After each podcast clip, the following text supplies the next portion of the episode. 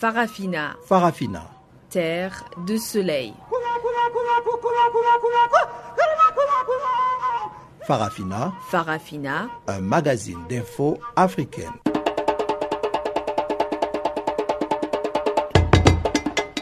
Présentation Pamela Kumba. Bonjour à tous et merci de nous rejoindre encore une fois sur ce plateau de Channel Africa pour suivre Farafina, votre magazine des actualités en français. Adrienne Kenny assure la mise en onde de ce programme et voici les titres. Le Burundi est au cœur du sommet extraordinaire des pays membres de la communauté d'Afrique de l'Est. Crise post-électorale au Gabon, un calme précaire règne pendant qu'on attend la délégation de l'Union africaine. Et la Guinée-Conakry a une nouvelle date pour les élections communales. Voilà donc pour les titres, on en parle en détail tout de suite après le bulletin des informations de Guillaume Cabissoso.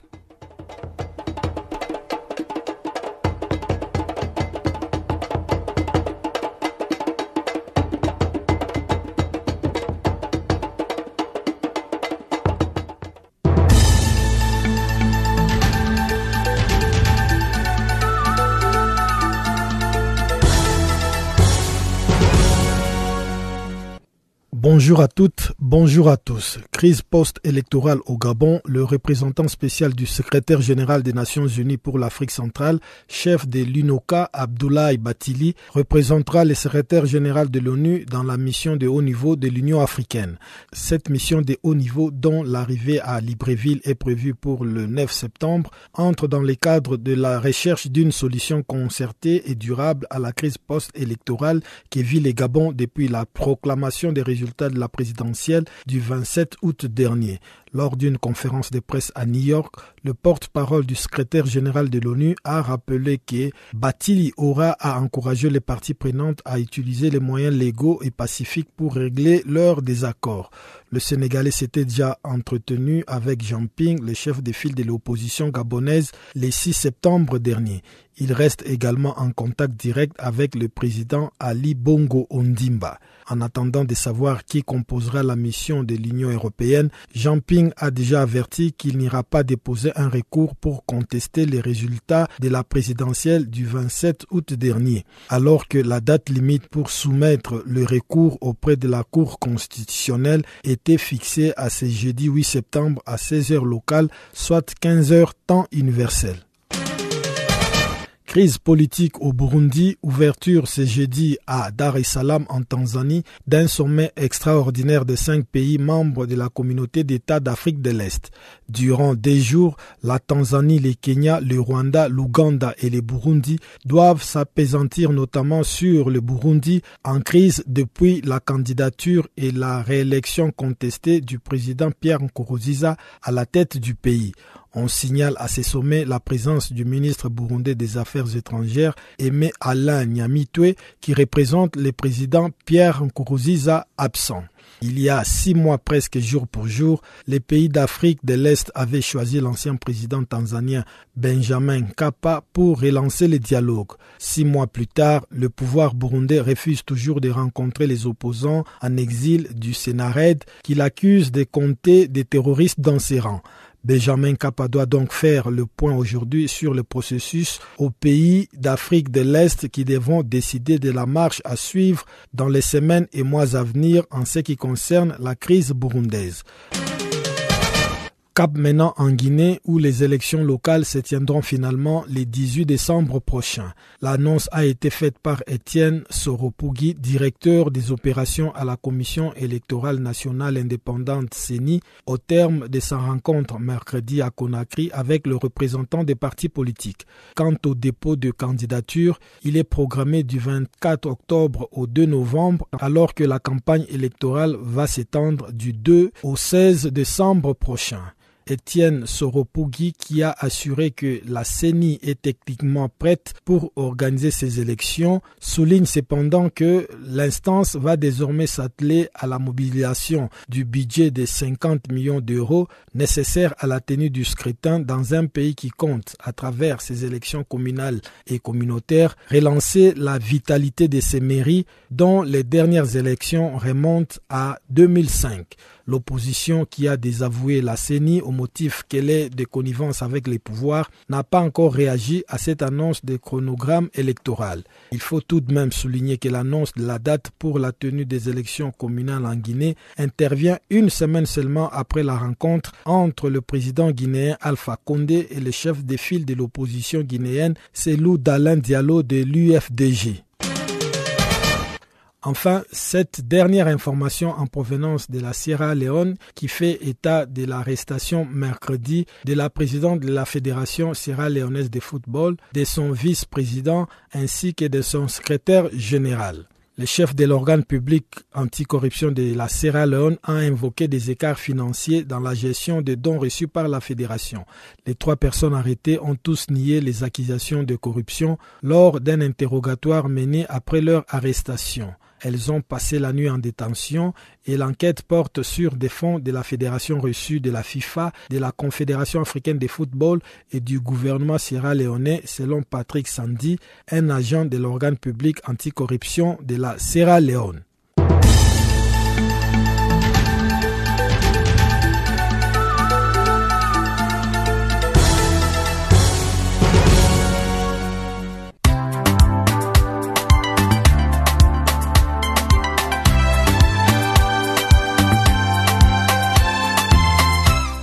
Farafina. Farafina.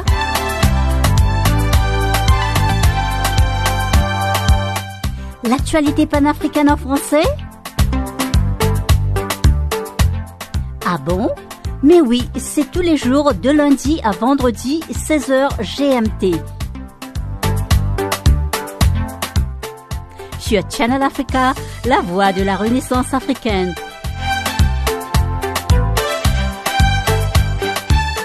Et n'oubliez surtout pas de tweeter French Farafina.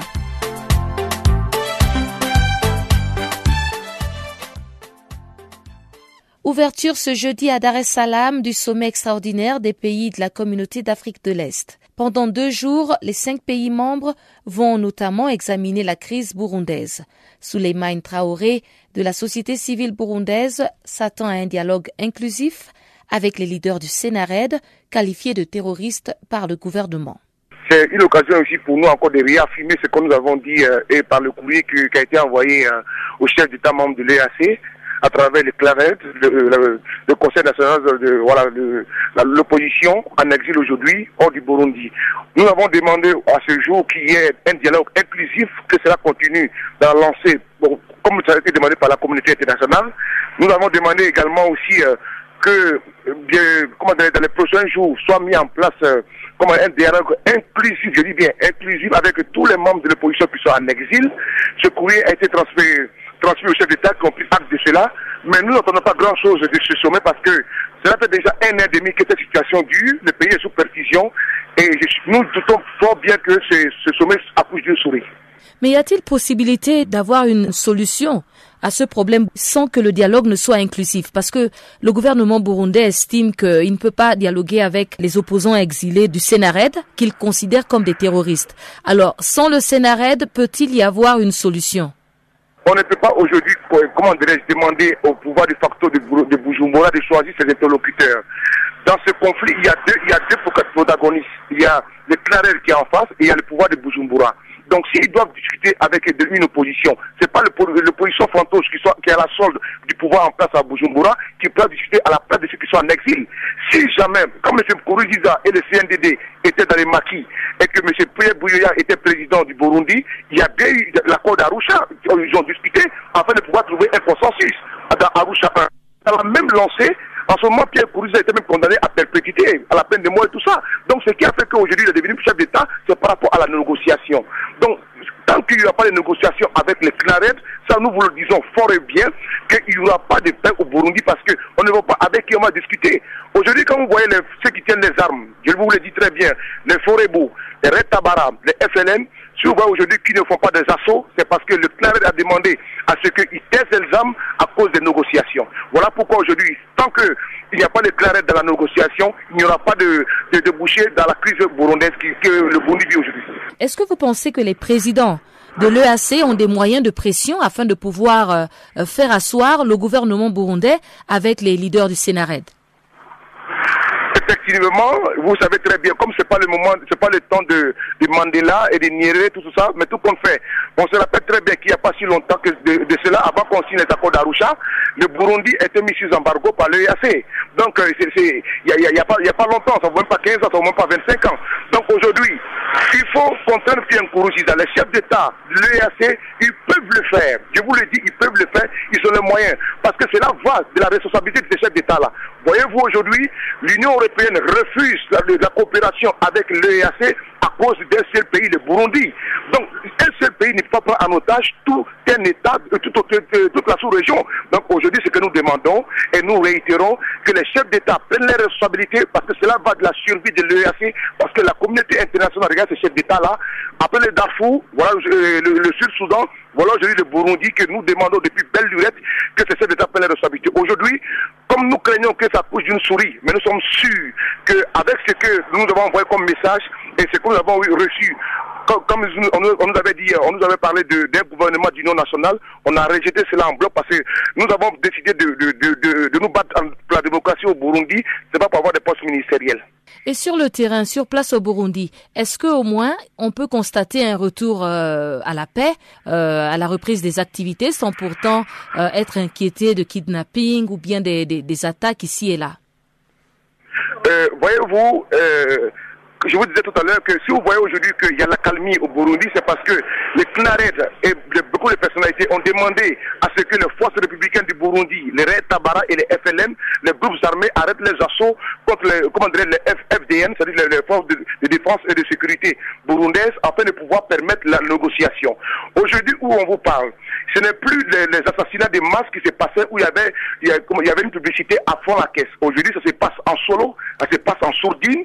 Quand on vous dit que la fois dernière, le, samedi dernier, il y a eu des manifestations de femmes acquises, comment dirais à la sorte de, du CNDD, qui ont manifesté pour dire qu'il y a la paix au Burundi. Mais nous vous disons aujourd'hui, à l'instant T, qu'il n'y a pas de paix au Burundi, il n'y a pas d'accalmie au Burundi, le Burundi est sous perfusion, les gens vivent dans la peur, les gens vivent dans la cachette, c'est un État, c'est un État qui, qui, qui est aux aguets, les gens vivent au jour le jour, le, l'instant de vie au Burundi, c'est 24 heures, pour ne pas dire 12 heures, quand vous vous réveillez du matin jusqu'à midi. Donc aujourd'hui, nous parlons, quand il y a la calme Burundi, c'est à cause des forces, de, euh, de, nos, appels à toutes les forces armées de se calmer pour ne pas vraiment entraver la négociation que nous avons demandé avec le régime de Fato. Et nous vous disons encore de, encore de plus que si les négociations échouent, Partira avec la force. Et ça, ça sera fait. Voilà. Dossier Gabon, le représentant du Parti démocratique gabonais au Ghana, Patrick Roland, a réitéré l'appel du parti au pouvoir à Jean Ping d'user des moyens légaux pour contester la réélection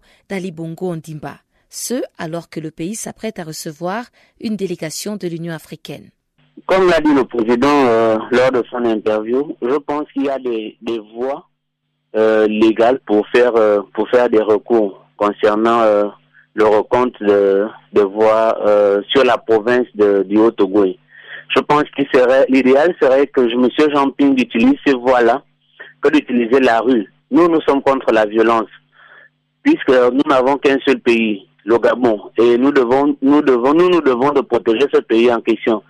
Euh, je pense que le, message, non seulement du président de la République, mais aussi du porte-parole du gouvernement, c'est-à-dire M. Alain Colbleginze, est clair là-dessus. Il y a des voies et moyens pour faire un recours. Il n'est pas forcément nécessaire de demander la justice en utilisant la rue, en utilisant des personnes comme des boucliers humains pour obtenir ce que l'on veut. Euh, L'idéal serait qu'on utilise la, la Cour constitutionnelle. Je pense que ce serait ça. Alors, une, délégation euh, de l'Union africaine s'apprête à intervenir au Gabon. Est-ce que vous avez des attentes particulières euh, par rapport à cette arrivée euh, de la délégation de l'Union africaine? Il faudra déjà reconstituer, du moins, il faut contextualiser la raison pour laquelle l'Union africaine se rend au Gabon actuellement. Parce que jusque-là, je vois pas, vois pas l'intérêt de la présence de l'Union africaine, d'autant plus que nous avons utilisé pratiquement plus de 1000 observateurs lors de ces élections. Je pense qu'ici, nous avons affaire à, quelque chose qui a trait à un intérêt euh, personnel et non un intérêt général. L'Union africaine, certes, euh, se rend au Gabon. Moi, j'aimerais, mon souhait serait que l'Union africaine aille faire son travail, c'est-à-dire nous, nous sommes à l'extérieur, on nous annonce qu'il y a 100 morts par-ci, on nous annonce qu'il y a 50 morts par-là. Nous aimerions avoir une lecture claire de la situation actuelle au Gabon. Nous ne pouvons pas compter sur l'Union européenne, ni sur les, observateurs européens, parce qu'à ce que je vois, j'ai bien l'impression que l'objectif premier, euh, pour ne pas les citer des Français, est d'enlever M. Ali Bongo du pouvoir. Entre-temps, ce n'est pas ce que nous voulons. Nous voulons avoir une lecture claire nous utilisons depuis un certain temps, nous voyons des photos apparaître sur le net, de des photos qui apparaissent, qui appartiennent aux événements de la Côte d'Ivoire, qui n'ont rien à voir avec ce qui se passe au Gabon actuellement. Je pense qu'il y a une manipulation de l'information qui se fait au niveau du Gabon. Et je compte réellement sur l'Union africaine pour nous faire une lecture claire là-dessus. C'est ça mon attente principale, au fait. En attendant l'arrivée de la délégation de l'Union africaine, le candidat de l'opposition, Jean Ping, serait en train de reconsidérer sa position sur le recours par voie constitutionnelle. Jean de Makata Mangoy nous en parle depuis Libreville, la capitale. On attend qu'elle arrive euh, pour voir les conclusions qu'ils auront arrêtées. Et Jean Ping maintient son refus de, de faire recours à la Cour constitutionnelle. Bon, jusqu'à hier soir, euh, il n'était pas question pour eux de déposer euh, un recours à la Cour constitutionnelle. Mais je pense qu'après, les lignes ont dû bouger. Euh, euh, le porte-parole de Jean-Pierre de bien disait euh, décider, en fait, donner suite après, après qu'ils soient concertés. Donc on attend, le début délai aujourd'hui, on attend euh, de voir s'ils vont déposer le recours aujourd'hui. Mais à ton avis, il y a quand même de fortes chances qu'ils puissent le faire? Oui, entendre le porte-parole Jean-Ping, euh, euh, crois à mon humble avis qu'ils vont, ils vont déposer le, recours et attendre 15 jours euh, pour que la Cour constitutionnelle décide. Et au niveau des manifestations, la pression qui règne à travers la capitale, est-ce que le calme est revenu complètement? Bon, la tension a baissé d'un camp, mais apparemment c'est une, une, une baisse apparente. Hein, qui peut toujours à tout moment reprendre. Les militaires continuent à sillonner la ville. C'est vraiment un calme apparent. Si Jean Ping euh, finalement décide de, de faire recours, est-ce que ce sera une déception pour ces militants ou bien ils vont le soutenir aussi dans cette action? Non, s'il décide de faire recours, cela dépendra maintenant de comment le recours va être traité par la Cour constitutionnelle. Si c'est en, en faveur de Jean Ping, ce ne sera que bonne chose parce que euh, euh, la, la, la, Cour aura dit le droit. Maintenant, si ce n'est pas en faveur de Jean Ping, ben, on craint que les, les, partisans de Jean Ping euh, reprennent, reprennent à battre le bitume dans la rue. Donc c'est tout, là toutes nos craintes ici. Et à part ça, au niveau du camp présidentiel? Bon, c'est la, sérénité euh, pour le moment. En dehors de quelques actions sous-marines, ils affichent une sérénité euh, à nul tout pareil.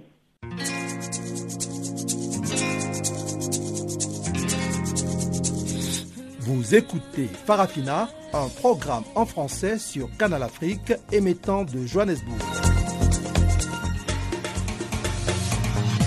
Pour vos réactions à nos émissions, écrivez-nous soit à l'adresse électronique suivante farafina.channelafrica en un seul ou envoyez-nous un SMS au numéro qui suit 00 27 833 81 56 59.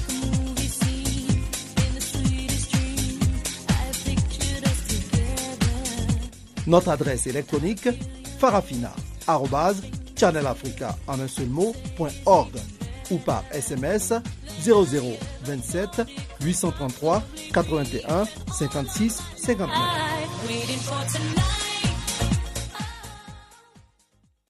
En Guinée, la Commission nationale électorale a finalement fixé au 18 décembre prochain les élections communales. Après plusieurs reports, l'annonce a surpris certains leaders de l'opposition et le public. Notre confrère Madi Bangoura fait le décryptage des réactions de cette annonce au micro de Guillaume Cabissoso. Au fort étonnement de la quasi-totalité des Guinéens, la Commission électorale nationale indépendante, la CENI, a programmé la tenue des prochaines euh, élections communales à la date du 18 décembre 2016.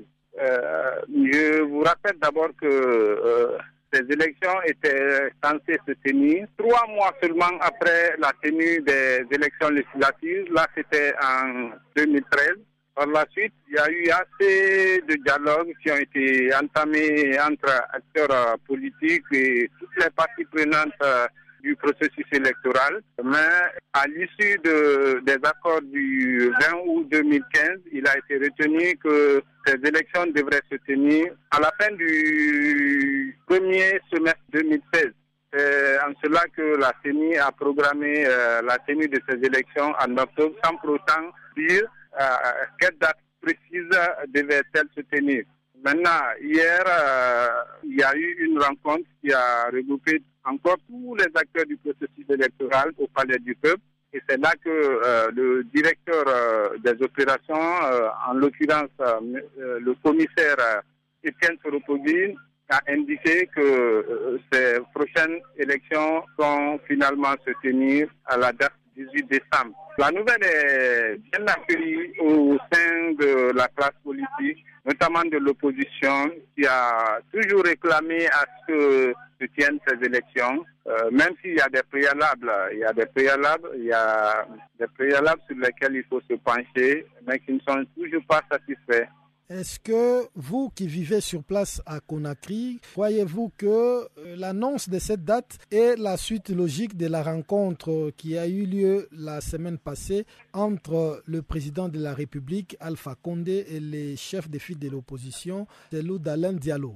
Cela a tout l'air, cela a tout l'air. Cela a tout l'air euh, puisque euh, c'est survenu juste au lendemain de la rencontre qui a eu lieu entre le président de la République et le chef de l'opposition. il y a juste une semaine aujourd'hui, jour pour jour. je vous le rappelle, le 1er septembre, le jeudi 1er septembre. Et aujourd'hui, nous sommes le jeudi 10 septembre. Soit euh, sept, sept jours seulement après cette rencontre, la CENI a décidé de programmer la tenue de ces élections. On peut dire que euh, cela fait suite à cette rencontre, surtout que depuis que Alpha Condé est au pouvoir, il y a six ans, euh, il ne s'est jamais rendu euh, au domicile de son chef de file de l'opposition, même si ce dernier, lui, s'était rendu au domicile d'Alpha Condé, sans en être invité, bien entendu. Euh, suite au décès de sa grande sœur. Hier, Alpha Condé était au domicile de Selou Dalen parce que euh, le chef de de l'opposition a perdu euh, son grand frère du côté de Dakar, Sénégal. On peut penser que c'est le début du dégel du climat politique en Guinée quand on sait que cette question des élections locales envenimait la situation entre le pouvoir et l'opposition. Absolument, absolument. Euh, cela contribue à désamorcer la situation politique au pays euh, parce que euh, les opposants ont toujours réclamé la tenue de ces échéances qui se sont fait attendre. il, il souviendra que les dernières élections datent de plus de 12 ans maintenant. Les dernières élections communales datent de plus de 12 ans. le président Lansana Conté est mort pendant que euh, les maires qui étaient là, ils étaient déjà arrivés à terme de leur mandat. Maintenant, depuis euh, le décès du général Lansana Conté, il y a eu deux autres leaders qui ont géré les affaires du pays. Je vais nommer le capitaine Moussa Dadi, euh, ensuite le général Sekouba Konaté. Le peuple de Guinée attend la tenue de ces élections locales qui sont finalement programmées pour le 18. reste à savoir si la CENI va encore tenir cette décision. Je maintiens le mot encore parce que c'est pas la première annonce, c'est pas non plus la seconde, encore moins la troisième. Donc euh, les regards sont rivés vers euh, la commission électorale nationale. Je dis être prête techniquement, même s'il y a un gap financier à combler, ce n'est pas moins de 45 milliards de francs guinéens. Levé de l'interdiction de manifester au Zimbabwe, la haute cour du Zimbabwe a jugé mercredi que cette interdiction était illégale, selon les propos de Tendai Biti, avocat et leader du Parti démocratique du peuple, un parti d'opposition. Cette décision avait été prise par le pouvoir en place la semaine dernière alors que le président Robert Mugabe était confronté à une manifestation appelant à sa démission. Compte rendu de cette affaire avec Guillaume Kabisoso. La haute cour du Zimbabwe a jugé que l'interdiction était illégale selon Tendai Biti, avocat et chef du Parti démocrate du peuple, parti d'opposition. Le 1er septembre dernier, la police qui opère comme un appendice du régime selon l'organisation Human Rights Watch avait interdit pour deux semaines jusqu'au 16 septembre prochain toute manifestation dans la capitale Harare. L'opposition avait alors dénoncé cette décision apparentée selon elle à un état d'urgence qui ne dit pas son nom. Nous sommes très fiers que le tribunal ait reconnu le pouvoir qui lui incombe selon le terme de la Constitution. Et plus important encore, que le tribunal se prononce sans peur et sans parti pris, a indiqué Tendai Biti, qui a été ministre des Finances de Robert Mugabe jusqu'en 2013. La Haute Cour a rendu mercredi un jugement très courageux, a-t-il ajouté, en référence à la mise en garde adressée samedi au juge par le chef de l'État. Robert Mugabe avait étrié le pouvoir judiciaire en l'accusant de négligence pour avoir autorisé des manifestations de l'opposition en sachant pertinemment qu'elle pourrait être violente. Le chef de l'État qui dirige d'une main de fer son pays depuis 1980 avait conclu d'un ton menaçant qu'il espérait que les juges avaient retenu la leçon.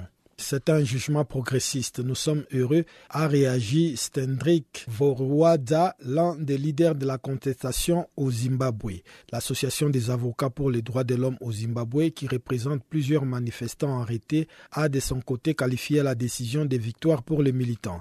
Depuis plusieurs semaines, les Zimbabwe est le théâtre des manifestations qui dénoncent le régime de Robert Mugabe et la grave crise économique qui traverse le pays. Elles sont régulièrement dispersées par la police à coups de matraques ou des grenades lacrymogènes. Ce n'est pas la première fois que la justice zimbabwéenne défie le régime Mugabe. En avril dernier, dans un mouvement inattendu, elle avait ordonné la libération du pasteur Evan Marawire, figure de la contestation anti-Mugabe aujourd'hui en exil aux États-Unis. Vendredi, un autre tribunal avait néanmoins refusé la libération sous caution des 58 militants arrêtés le 26 août lors des manifestations qui avaient dégénéré en affrontement. Parmi ces militants toujours incarcérés figurent notamment Promise Kwananzi, le leader du mouvement Tajamuka, qui regroupe des jeunes zimbabwéens appelant à la démission du président Robert Mugabe. Les manifestants, surtout issus de la société civile, réclament pêle-mêle le départ du dirigeant, un changement des politiques économiques, mais aussi une réforme électorale en vue des élections de 2018 où le président Robert Mugabe a déjà annoncé son intention de se représenter. Il avait facilement remporté le dernier scrutin en 2013, entaché néanmoins des soupçons de fraude massive. Au Niger, une décision des autorités de la capitale Niamey d'interdire l'entrée des camions transportant le bois de chauffe dans la journée a entraîné une pénurie de cette source très utilisée dans ce pays. Le bois se fait rare et cela inquiète les musulmans qui se préparent à célébrer la Tabaski ou encore Fête du Mouton lundi prochain. Suivons ce reportage de notre correspondant Abdul Razak Idrissa. Dans la plupart des foyers ici à Niamey, c'est le bois qui est utilisé comme énergie pour la cuisson. Seulement, depuis la décision des autorités d'interdire la circulation en journée des camions de transport de bois, ce dernier se fait rare. Il se vend alors cher et pour le trouver, il faut parfois parcourir de longues distances dans la ville de Niamey. Trouver du bois de chauffe à Niamey est très difficile. J'ai fait le tour du quartier avant de me retrouver ici au nouveau marché. Du coup, beaucoup de revendeurs se retrouvent presque en chômage. Nous demandons aux autorités de nous faciliter la tâche en laissant les camions circuler. Ça fait une dizaine de jours que je ne revends pas le bois. Le collectif des conducteurs de camions de transport de bois a vainement tenté de faire revenir les autorités de la ville de Niamey sur leur décision. Adam Hassan est le président de ce collectif. Vous n'êtes pas sans savoir que le bois de chauffe, c'est quelque chose qui contient beaucoup de dangers. Donc il y a des serpents, il y a des scorpions. Il y a des scorpions. Et en ce qui concerne encore nos clients, donc la plupart de nos clients, ce sont des femmes mariées. Donc on n'est pas réveillé une femme mariée à 2h ou 3h du matin pour marchander avec elle. On est à la veille de la fête de Tabaski. Donc il faut vraiment qu'il crée les conditions idoines pour que cette population puisse se ravitailler en bois énergie. La décision ayant été prise à la veille de la fête de Tabaski au cours de laquelle les musulmans font griller les béliers immolés avec le bois énergie, beaucoup ont vu une manière d'empêcher aussi cette grillade publique. D'où cette réaction énergique du gouverneur de la région de Niamey, Hamidou Garba. Jamais, ni moi, ni le maire central, ni les maires d'arrondissement, personne n'a dit qu'il n'y aura pas de grillade de moutons conformément à nos traditions. Et jamais, et au grand jamais, personne d'entre nous n'a dit que Niamey ne doit pas être approvisionné en bois de chauffe. Nous avons tout simplement décalé les heures. Au lieu qu'un camion de bois rentre à Niamey à 7h, à 8h, à 10h en pleine journée, nous avons dit non. Si le camion arrive à la barrière le matin, alors ce camion est bloqué à la barrière jusqu'à 22h, 23h. Pourquoi, bon sang? On veut démontrer à la population que non. Nous, nous avons dit que non, on ne peut plus monter la marmite parce qu'il n'y a pas de bois. On ne peut plus faire la grillade de moutons parce qu'il n'y a pas de bois. Parce que le gouverneur, c'est un mécréant. Parce que le maire, c'est un anarchiste. Nous n'avons pas dit ceci. Ce que nous avons dit à ces commerçants, on leur a dit tout simplement de, respecter la réglementation en la matière. L'autre mauvaise coïncidence de cette décision des autorités de la ville de Niamey, c'est la pénurie de gaz butane dans la capitale du fait d'un mouvement de grève des professionnels du secteur gazier nigérien. Abdullah Razak Idrissa à Niamey pour Channel Africa. Et voilà qui nous mène tout droit au bulletin économique, apprêté et présenté par Chanceline Louraquois.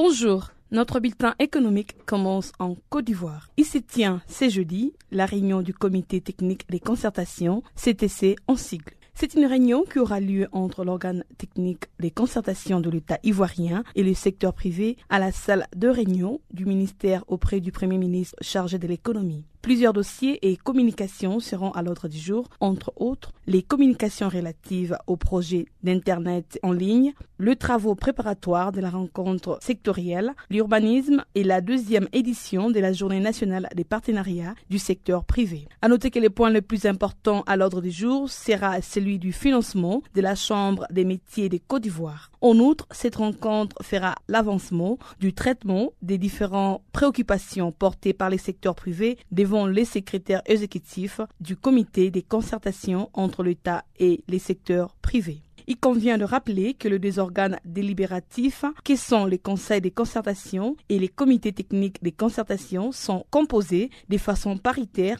entre l'État ainsi que le secteur privé. Le ministre algérien de l'économie, Noureddin Bouterfa, est en visite ce jeudi à Moscou. Cette visite s'inscrit dans le cadre d'une tournée dans certains influents de pays producteurs de pétrole. Par la même occasion, le ministre algérien Noureddin compte s'entretenir les vendredis avec son homologue russe Alexander Novak au sujet de la coopération énergétique russo-algérienne et également sur des préparatifs de la réunion informelle de l'OPEP prévue le 27 septembre à Alger. Actuellement, le but consensuel recherché par l'Algérie et la Russie serait la stabilisation des cours du pétrole au-dessus de 50 dollars. Pour rappel, l'Iran est le troisième pays producteur de l'OPEP. Jusqu'à tout récemment, il avait refusé de prendre part aux discussions menées par des grands producteurs de l'OPEP et non OPEP pour sauver les prix de l'effondrement qu'elles connaissent depuis juin 2014. Il justifiait son refus d'accepter un gel de la production par son désir de récupérer son quota historique qui avait été affecté par les sanctions occidentales. Les premiers groupes bancaires et financiers du Maghreb dénommé Atijarifa Bank a décidé le mercredi de conforter ses fondamentaux. En effet, les modèles du réseau physique en expansion d'Atijarifa Bank se confortent avec une croissance de 7,9% du résultat net consolidé de 3 milliards de dirhams, soit 300 millions d'euros au 30 juin 2016. Cette banque a accru le nombre de ses agences de 13% entre juin 2015 et juin 2016. Elle s'est dit avoir amélioré ses lignes de marché sur l'ensemble de sa zone de présence qui va du Maghreb en Afrique subsaharienne et aussi en Europe. Ainsi, le produit net bancaire s'est accru de 3,5% à 10,1 milliards de dirhams, porté surtout par les marges sur commission c'est soit 11,6%. Le résultat des activités du marché est soit environ 7,9%. Et quant au résultat net du groupe, il s'élève à 2,5 milliards de dirhams en accroissement de 7,9%.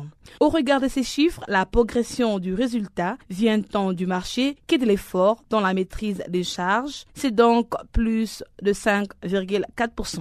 Ces groupes, Atijarifa Bank, a au total 7,4 millions de clients et 16 716 collaborateurs dans le monde. C'est un groupe multinational panafricain. Atijarifa Bank est basé au Maroc et elle s'opère dans 23 pays, notamment en Afrique, tels qu'en Tunisie, le Sénégal, les Burkina Faso, la Guinée-Bissau, le Mali, la Mauritanie, la Côte d'Ivoire, les Congo-Brazzaville, le Gabon, le Cameroun, les Togo et le Niger. Et en Europe, ces groupes s'opèrent en Belgique, en France, en Allemagne, aux Pays-Bas, en Italie et enfin en Espagne. Elle opère également à travers des filiales bancaires contrôlées majoritairement par la banque à Dubaï comme Rijai, Londres, Shanghai et Tripoli. En plus de l'activité bancaire, les groupes opèrent à travers des filiales spécialisées dans tous les métiers financiers comme l'assurance, le crédit immobilier, les crédits à la consommation, le leasing, la gestion d'actifs et l'intermédiation boursière. Par ailleurs, la banque a lancé également le programme Énergie 20.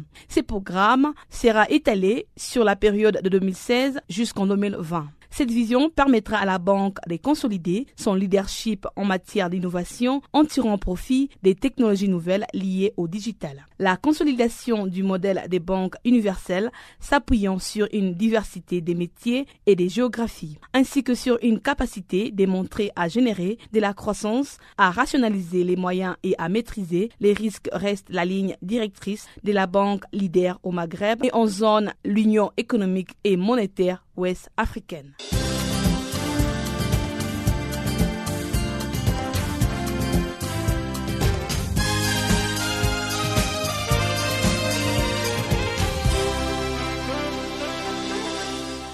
En République démocratique du Congo, en marge du dialogue national qui se tient à Kinshasa, la capitale, l'insécurité persiste à l'est du pays. Le dernier incident en date, c'est l'assassinat d'un chef coutumier. Maître Omar Kavota, directeur exécutif de la CEPADO, une organisation de la société civile congolaise, revient sur les circonstances qui ont entouré cet assassinat au micro de Guillaume Cabissoso. Effectivement, le chef coutumier en question, c'est M. Mouingo Balikwisha Aziz, un homme de 47 ans, marié et père de 8 enfants, qui a été abattu dans ce village la nuit de mardi à mercredi dernier par des inconnus le chef coutumier, un chef du groupement Sale Boulambo dans la chefferie de Banche ou la territoire de Denis, à province du Nord Kivu. Il vient d'être euh, enseveli dans son village. Effectivement, il y a plusieurs hypothèses qui se cette piste en rapport avec euh, un acte de vengeance de la part des terroristes à Nalu, parce qu'il faut noter que le chef coutumier en question habite euh, dans le village de Bourondo. C'est à peine 6 km de Sébastien des Andes de Moalika. Sébastien qui a été récupéré récemment par les forces armées de la République démocratique du Congo. L'hypothèse où ce sont les ADF qui seraient auteurs de ces actes. De l'autre côté, on est en train de craindre une certaine conspiration d'épiration, d'extermination des chefs coutumiers dans les territoires de Beni, Lubero, et qui serait donc euh, l'œuvre de certains déstabilisateurs de la paix.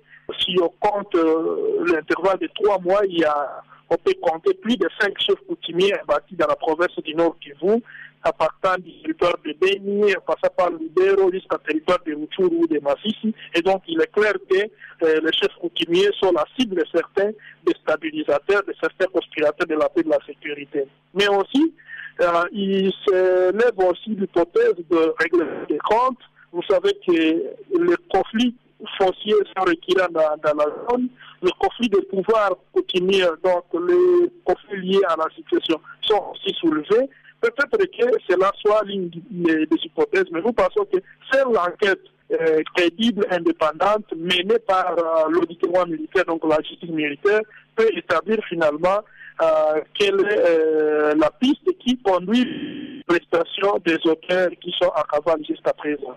Malgré la persistance euh, de cette insécurité dans cette partie est de la République démocratique du Congo, est-ce que les forces armées congolaises et la MONUSCO ne sont pas présentes dans cette zone où le chef coutumier a été abattu?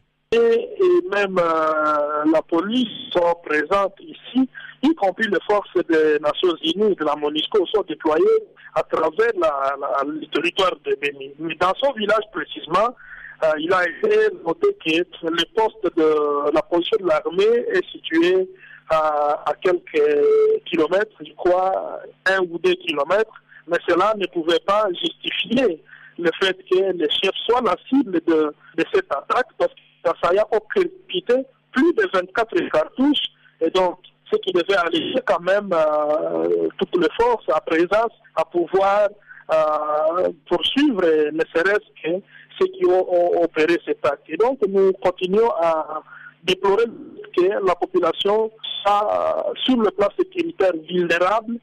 Du fait de cette présence à la fois des terroristes de l'air ou d'autres milices, mais également à vulnérables à la suite d'une insécurité euh, qui ronge les villes et agglomérations et qui doivent et qui doit préoccuper par-dessus tout euh, l'attention des, des, autorités congolaises, l'attention de toute l'opinion nationale, y compris ceux qui sont en train de siéger à la capitale, parce que nous sommes en train de qu'à ce niveau, euh, ceux qui sont dans ces forums attirent plus leur attention sur les questions euh, d'ordre électoral, sur les questions liées à la gouvernance ou encore à la gouvernance, mais il ne laisse cette problématique importante seule relative à la sécurité. Et c'est à ce niveau que nous sommes d'attirer l'attention à la fois de l'organisateur du dialogue national ainsi que de tous les participants sur le fait que la problématique sécuritaire devait venir par-dessus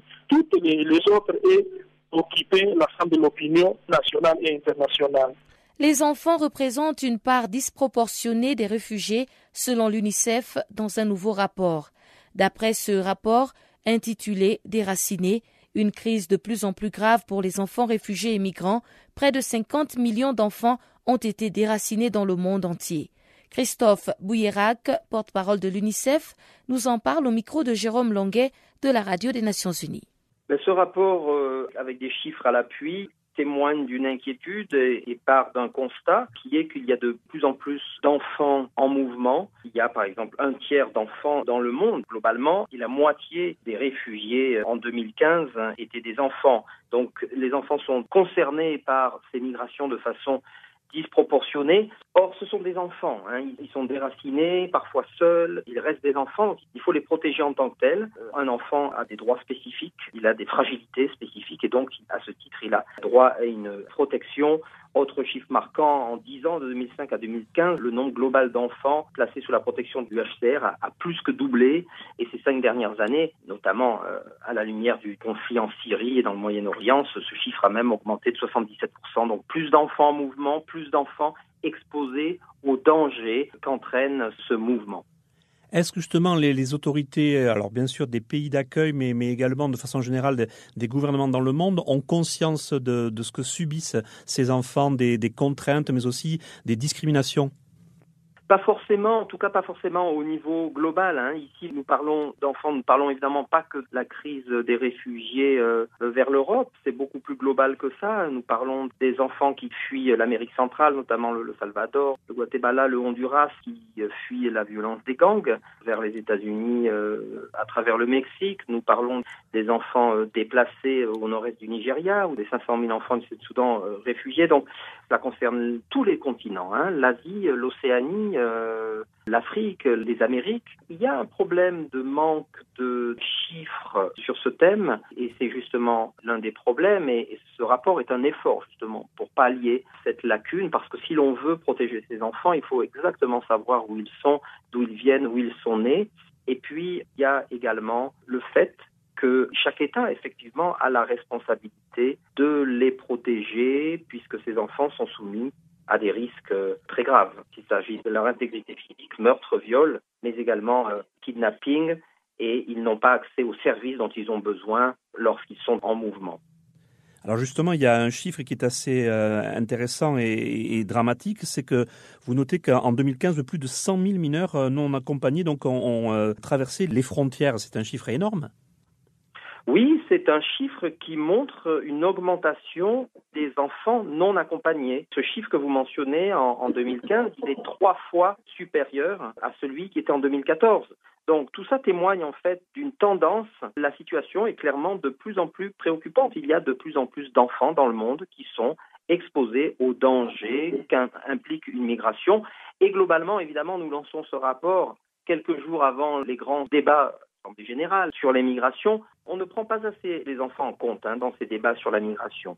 Les enfants, généralement, on en parle dans des catégories, les enfants déplacés, les enfants réfugiés, les enfants. Mais bah, un enfant, c'est un enfant. Encore une fois, il a des fragilités et donc euh, il faut que on en parle plus, on les mette au centre des débats sur la migration parce que clairement, ils sont de plus en plus au centre de cette problématique-là. Et puis, il faut répondre à leurs besoins spécifiques, surtout en termes de protection et des services particuliers dont ils ont besoin. Alors justement, euh, le rapport ne se limite pas à des constats, il préconise des actions, six d'entre elles. Donc est-ce que vous pouvez nous, nous rappeler les, les principales actions que prône l'UNICEF? Le premier point, c'est protéger les enfants de la violence et de l'exploitation. Ça, ça, commence effectivement dans les pays euh, qui sont en guerre. Il faut que les attaques des hôpitaux, les attaques des écoles puissent vraiment cesser. Après, il faut également protéger ces enfants lorsqu'ils sont en route. Ça implique qu'il faut mettre en place des itinéraires protégés dans lesquels ces enfants peuvent ne pas souffrir de malnutrition, peuvent ne pas être victimes des abus, des trafics de toutes sortes et des violences. Et puis dans les pays de destination, ces enfants doivent être systématiquement assistés par des représentants légaux, par exemple. On voit bien avec ces chiffres que les enfants d'Amérique centrale qui arrivent aux États-Unis et qui ne disposent pas de représentants légaux, ben, ils sont beaucoup plus sujets, en bien plus grand nombre, à être euh, renvoyés. Et ça, ça leur fait courir des risques. Parmi les points que vous mentionnez, il y a effectivement la détention provisoire. Nous, à l'UNICEF, nous demandons que cesse cette détention provisoire des enfants sur leur base uniquement du statut migratoire. Il y a des alternatives à la détention. Nous savons que la détention d'un enfant, elle affecte l'enfant, elle l'abîme psychologiquement, émotionnellement. Souvent, ces enfants qui fuient déjà des conflits, ils fuient des euh, situations de pauvreté exacerbées par des changements climatiques, euh, ils fuient des violences de gang. Il n'est pas nécessaire de les affecter de façon supplémentaire en les mettant en détention. Non, il y a d'autres façons de pouvoir prendre en charge les enfants qui sont aux frontières euh, et qui sont en mouvement. Parmi d'autres points, il faut notamment que les familles ne soient pas séparées. Le meilleur moyen de protéger un enfant, c'est quand même de faire en sorte qu'il puisse rester avec sa famille. Et il faut pouvoir faire en sorte qu'un enfant, même s'il est en mouvement, puisse, ou ici au niveau des frontières, puisse bénéficier des services, de la protection dont il a besoin. Nous sommes pratiquement arrivés au terme de ce magazine des actualités. Cédons maintenant l'antenne à Chanceline Louraquois pour la page sportive du jour.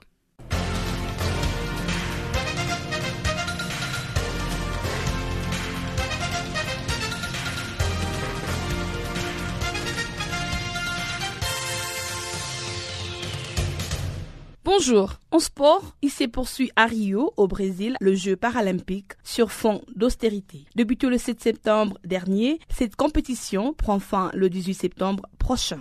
Trois nouveaux sports font leur apparition, entre autres les canoës, les paratriathlons et l'aviron. Ainsi, 23 autres disciplines sont au calendrier avec 528 épreuves. Rappelons que pendant les Jeux olympiques des Rio de 2016, les Paralympiques avaient soulevé l'inquiétude en raison des problèmes financiers. Les organisateurs de Jeux paralympiques ont annoncé le mercredi que pour respecter les contraintes budgétaires, ils ont réduit les nombres de stades et de transports. Et d'après eux, c'est la première fois qu'ils fassent preuve à ce genre de défis. À noter que les athlètes vivant avec handicap ne bénéficieront pas de mêmes ressources que leurs collègues.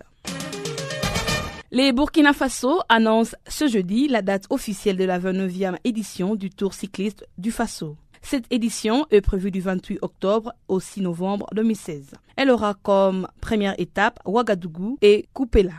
C'est une longue distance de 136 km. D'après les présidents de la Fédération burkinabé de cyclisme, Hassan Wangrawa, 21 équipes issues de 18 pays d'Afrique et d'Europe sont attendues. Actuellement, 12 pays ont déjà confirmé leur participation. Les coureurs vont traverser 10 régions du pays sur une distance totale de 1300 km. La présidente de la Fédération sierra-léonaise de football, Isha Johnson, son vice-président, Brima Mazola Kamara, et son secrétaire général, Christopher Kamara, ont été arrêtés le mercredi pour corruption présumée. Ces derniers ont passé une nuit en détention. Et lors d'un interrogatoire mené après leur arrestation, ils ont tous nié les accusations de corruption. D'après les chefs de l'organe public anticorruption de la Sierra Leone, Ade Macaulay a invoqué un problème dans la région des dons reçus par la fédération. Il s'agirait donc des écarts financiers. À ce sujet, une enquête a été ouverte sur des fonds de la fédération reçus de la FIFA, de la Confédération africaine de football et du gouvernement sierra-léonais. Parlons de l'IMCAN 2018, la Confédération africaine de football a communiqué le mercredi les programmes de la première journée des éliminatoires de la Coupe du Monde 2018 Zone Afrique. En effet, les rencontres sont prévues le 7, le 8 et le 9 octobre prochain. Elles verront 10 confrontation dans le cadre du troisième tour qualificatif. Au terme de sa fin, cinq nations auront leur billet pour la phase finale qui aura lieu en Russie en 2018. À noter que la première rencontre met aux prises le Ghana et l'Ouganda les vendredis 7 octobre prochain. La Côte d'Ivoire sera opposée au Mali le 8 octobre 2016. Et enfin, la Zambie s'opposera au Nigeria le 9 octobre prochain. L'Union des associations européennes de football, UEFA en sigle, a annoncé le mercredi la tenue de la prochaine élection présidentielle de l'UEFA. Cette élection aura lieu le 14 septembre 2016. En effet, l'Union des associations européennes de football est jusque-là sans président. Michel Platini, président depuis 2007, s'est retiré après avoir été suspendu par la justice interne de la FIFA pendant quatre ans. Il est accusé d'avoir reçu un paiement controversé de près de 2 millions d'euros de la part de l'ancien président de la FIFA, Seb Blatter, au terme d'arrangement verbal entre les deux parties. L'un des candidats à ces postes, le président de la Fédération allemande de football, Michael Van Prague. Ce dernier a notamment reçu le mercredi les soutiens de la Fédération anglaise de football ainsi que celle de la Belgique. Il recueille au total deux voix assurées sur les 54 nations qui doivent élire le futur président de l'instance. Signalons que Michael Van Prague était déjà en avance sur son concurrent et homologue slovène Alexander Seferin, soutenu par la Fédération française de football. Pour le vice-président de la Fédération anglaise David Gill, il estime que Michael Van Prague, qui est à la tête de la Fédération allemande depuis 2008, pourra être d'un grand apport à l'Union des associations européennes de football. Actuellement, il ne reste plus que deux candidats à cette élection du fait que l'Espagnol Maria Villar Lona s'est récemment retiré de la course. L'ancien numéro 1 mondial du golf, Tiger Woods, espère faire son retour en compétition le mois prochain. Ce serait lors du tournoi des Napa en Californie, aux États-Unis. Ce tournoi sera organisé du 13 au 16 octobre 2016. Rappelons que les golfeurs n'ont plus rejoué en tournoi depuis le mois d'août 2015, en raison de la troisième opération chirurgicale qu'il a subie en l'espace de deux ans. Notons que cet Américain a été opéré du dos au mois d'octobre dernier. Tiger Woods est vainqueur de 14 tournois majeurs. Il a également inscrit à son programme l'Open des Turquie qui aura lieu en début du mois de novembre prochain.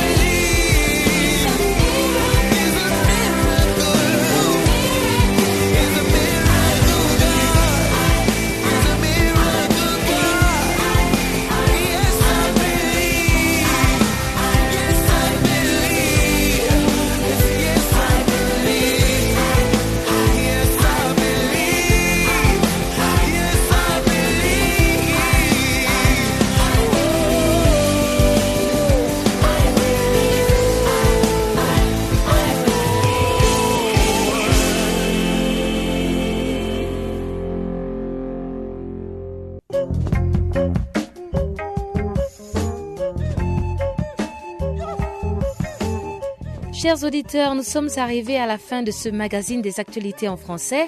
Encore une fois, merci d'avoir été des nôtres. Bonne continuité sur nos ondes à travers notre page Facebook Channel Africa. Faites-nous aussi des tweets arrobase French Farafina ou encore arrobase Channel Africa 1. Au revoir.